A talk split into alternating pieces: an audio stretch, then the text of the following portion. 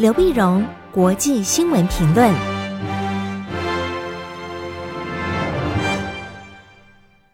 各位听众朋友，大家好，我是台北动物大学政治系教授刘碧荣，今天为您回顾上礼拜重要的国际新闻呢。那么上礼拜的国际新闻就可以分成三大块啊。那么第一块我们看的是亚洲领导人的相关新闻。那亚洲领导人的相关新闻，基本上我们看观察三个国家。第一个是上个礼拜一，上礼拜一四月五号的时候，越南国会正式通过阮春福接掌国家主席，他是创下总理转国家主席的首例。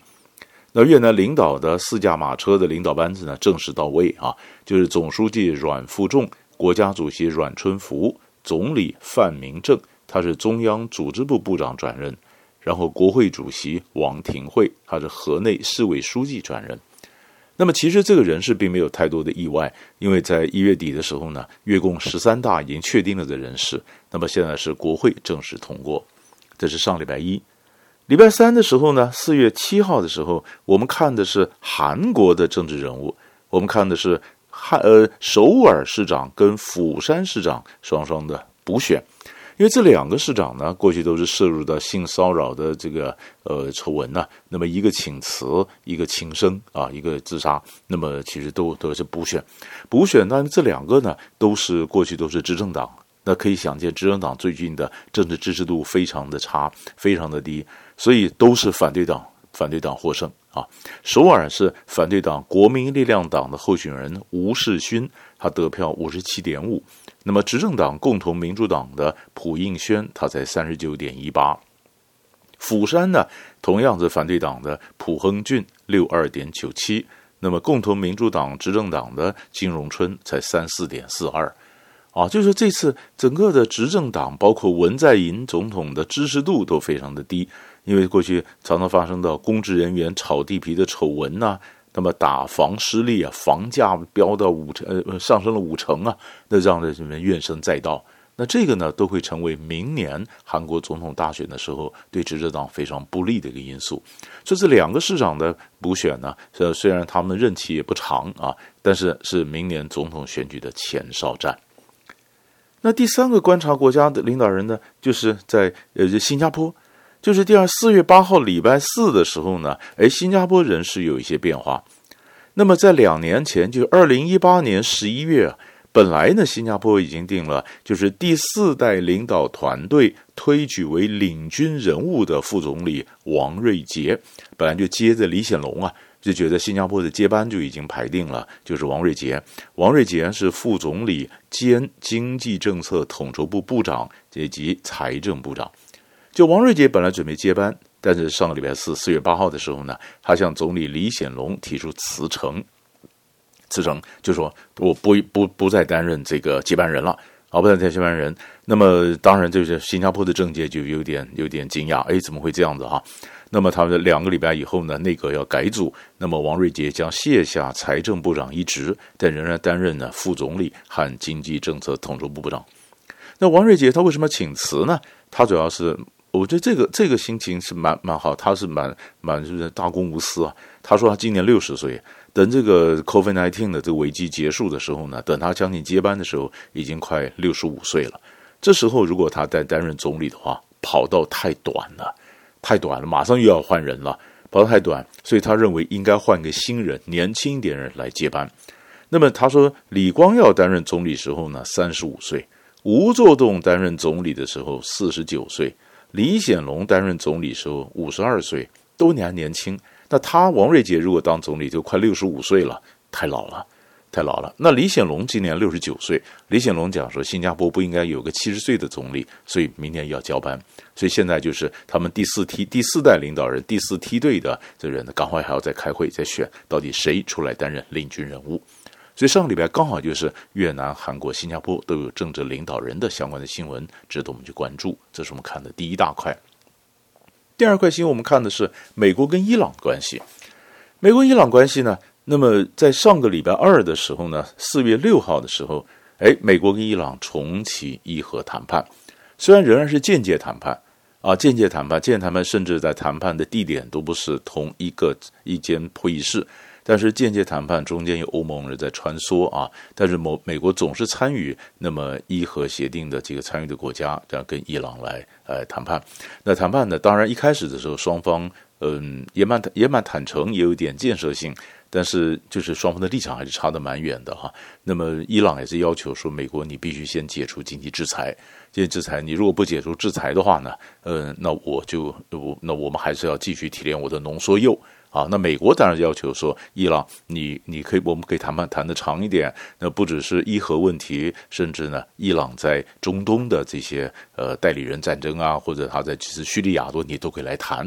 那伊朗是说你你你扯得太远了，就是谈伊核问题解除制裁啊，这是嗯上礼拜二四月六号，六号因为伊朗为了给美国施加的压力呢，所以四月十号礼拜六的时候呢，伊朗总统鲁哈尼就下令要启动伊朗的新型的离心机，开始提炼浓缩铀。浓缩铀呢，这个新型离心机呢，它的这个效率啊是旧的离心机的十倍。啊，提炼浓缩铀，也就是说，我一方面跟你谈，你如果不跟我谈，那我这边就要提炼浓缩铀了。这是他的一个谈判的策略。四月十号，没想到四月十一号的时候呢，伊朗纳坦兹浓缩铀厂就被爆，就发生了爆炸，就发生爆炸。那爆炸呢，这个浓缩铀它是纳坦兹的提浓缩铀厂爆炸什么地方？就是炸掉它的整个供电系统，发生了大停电。大停电呢？那大停电呢？到底到底谁做的呢？那当然大家都猜都是以色列做的嘛。因为以色列呢一直不希望伊朗再会伊伊朗呃这个解除对伊朗的制裁，他对美国重新跟伊朗谈判呢，以色列基本上反对的。所以在礼拜上个礼拜二四月六号，美国跟伊朗该开始谈判的时候呢，哎，以色列就攻击了那么伊朗属于伊朗革命卫队的一个船只，在沙乌地外海那么攻击。攻击希望用这个来转移注意力，但是好像没有成功。结果这次根本就是伊朗的这个纳坦兹的核设施提炼浓缩铀厂被炸掉，被炸被这个被炸，它就造成整个大停电啊！大停电，大停电呢？那么一般的估计，如果要整个再恢复它的整个供电的整个系统呢，那么整个设施要修复大概有九个月。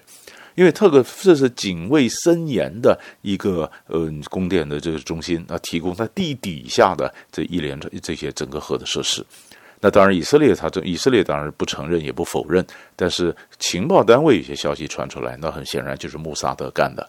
那伊朗这边的讲法，但没有讲说到底受到多少损失，因为他讲很多损失的话，那么他过去想威胁美国的谈判筹码就没有了，所以伊朗这边也不讲有多少损失。但是伊朗的强硬派就说我们要开始要报复。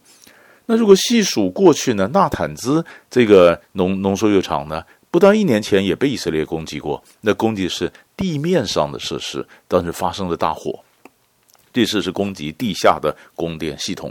而且在过去这段十八个月之内呢，其实伊朗跟以色列都会相互攻击他们的船，对方的船只啊。那么小型的冲突啊，攻击你一个运油船呐，这个事情那么屡见不鲜。伊朗也打过以色列的，以色列攻击过伊朗的，所以这个攻击并没有爆发一个大型的一个报复。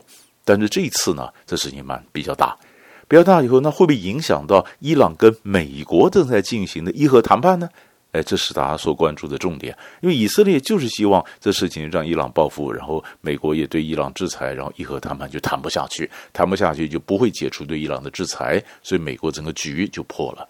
那是不是因为会不会让以色列得意，或者是真的是这样的发展破掉破坏了整个整个谈判，还是反而加速了谈判？这是我们观察的一个重点。第三块大的新闻呢，我们看的是乌克兰，乌克兰呢？就是乌克兰东部不是闹分离主义嘛？分离主义，乌克兰东部的地方本来就已经是呃战事稍微已经是会平，呃，好像冲突稍微平息。但是最近呢，那么乌克兰东部和这个呃这这俄罗斯交界地方呢，这地方是俄罗斯的派兵，俄罗斯造成的整个一乌克兰跟俄罗斯的关系开始紧张。那乌克兰是指控呢，那么俄罗斯你在边界派了重重兵。那边四万多部队将来，然后跟边界发生冲突，也造成乌克兰军队一些人死亡啊。那这事情非常严重，非常严重。所以乌克兰呢就跟北约就讲说，一方面跟北约说，是不是加速审核乌克兰加乌克兰加入北约的那么这个程序啊？只要愿意开始启动，那么加入北约的这程序呢，就足以对俄罗斯有吓阻的能力。那一方面呢，乌克兰也跟俄罗斯来讲说，那边界的紧张，那要求跟普京呢要谈，要要对话，要开始谈一谈边界的情势。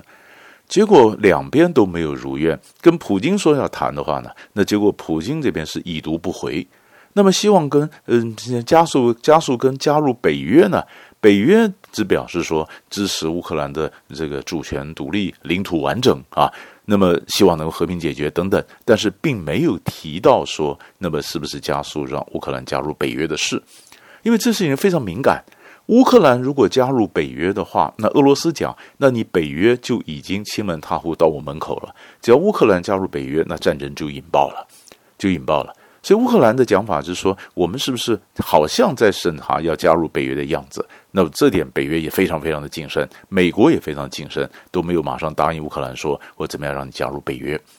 那倒是这里面又有一个又有另外一种说法，就是事实上是乌克兰去挑衅，俄罗斯这边讲法说，我只是在我境内调度部队，是你乌克兰政府基辅当局，你想收复东部的这些半独立的这些失土。